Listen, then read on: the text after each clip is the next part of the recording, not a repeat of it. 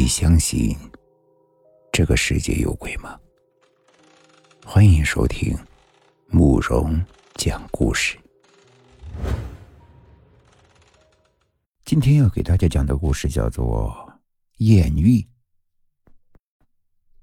走出酒吧，几位哥们道别过后，便各自回家。李哥这才发现，其实夜已经很深了。兄弟们好久没聚。聊的呀，实在是太晚了。喝酒的人大多都是这副德行，明知道话说三次是重言，可同一句话还总是三番五次的唠叨，一箩筐的废话屁话。李哥打了个寒颤，把夹克的拉链往上提了些许，又将手插入了裤兜。深秋的寒风还是有点刺骨的。李哥扫了一下四周，偌大的街道空无一人，街道两旁的房子一座座黑灯瞎火，仿佛也随着人们进入了梦乡，冷清的让人心里发毛。李哥不禁加快了脚步，不知什么原因，这个路段前一阵子总是莫名其妙的死人，而且死的都是一些身强力壮的大老爷们儿。还全都是死在晚上被掐死的，死相极度的扭曲和恐怖。警察也调查过很多次，但是却一直查不到线索。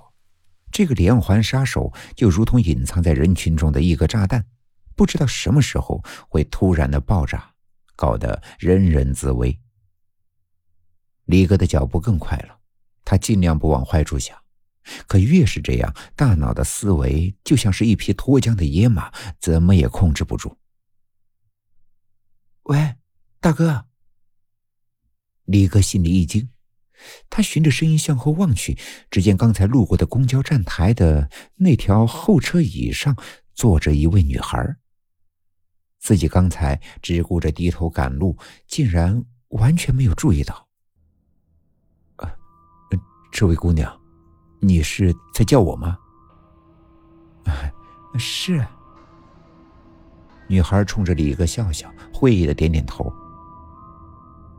小妹啊，这大半夜的，你怎么一个人在这儿呀？你有什么需要我帮忙的吗？女孩抬起头来望着李哥，幽暗的路灯映着她的脸。这是一位身材苗条、面容姣好的女孩，水嫩嫩的。脸上挂着甜甜的笑，浑身透着一股青春的气息，大概二十来岁的样子。大哥，我是刚从大巴车上下来的，嗯，那是开往另一个城市的大巴。我在这里中途下车，本来朋友说好会来接我的，可是他的手机怎么也打不通了。大哥，这大半夜的，我好怕呀。李哥的心有点软了。小妹啊，啊，不用怕，我会尽量帮你的。你把朋友的地址告诉我，我这就送你过去。大哥，我没有朋友的地址，他只是说会过来接我，我们电话联系。李哥傻眼了，这个忙呀，还真不知道该怎么帮。他扭头看了看街道两旁的旅馆，每一家都关门打烊了。此刻的李哥也是束手无策，失望极了。大哥，我相信你是好人，可不可以让我去你家住一晚？看着眼前的大美女说出这样的话，听得李哥是心里一阵酥麻。自己呢也是外地人，在这个城市也就是一间租来的单人房。说实在的呀。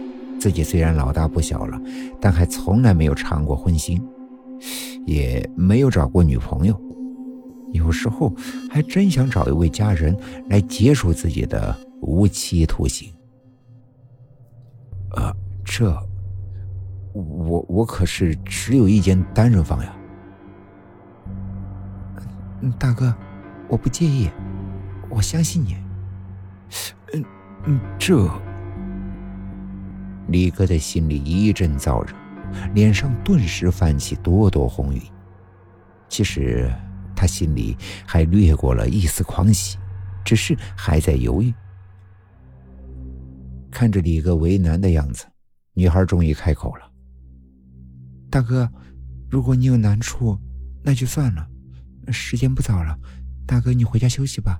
我我另外想办法。”嗯，那怎么行啊？你一个女孩子家，这深更半夜的，恐怕不安全吧？万一遇到坏人……嗯，再说这个路段……李哥本来还想再说点什么，但是他怕吓着女孩，到了嘴边的话又被他咽了回去。呃，你看这样行不？呃，反正都已经半夜了，干脆啊，我就陪你在街上逛到天亮吧。啊，好。好呀，好呀，嗯，只是有劳大哥了，谢谢大哥。女孩笑得特别的甜，就好像春风里绽放的桃花，有一种灵性的美。李哥为她提着行李，两个人就这样漫无目的的并肩走在昏暗的大街上。女孩把李哥贴得紧紧的，小鸟依人一般，那双好看的眼睛带着几分暧昧和几分皎洁。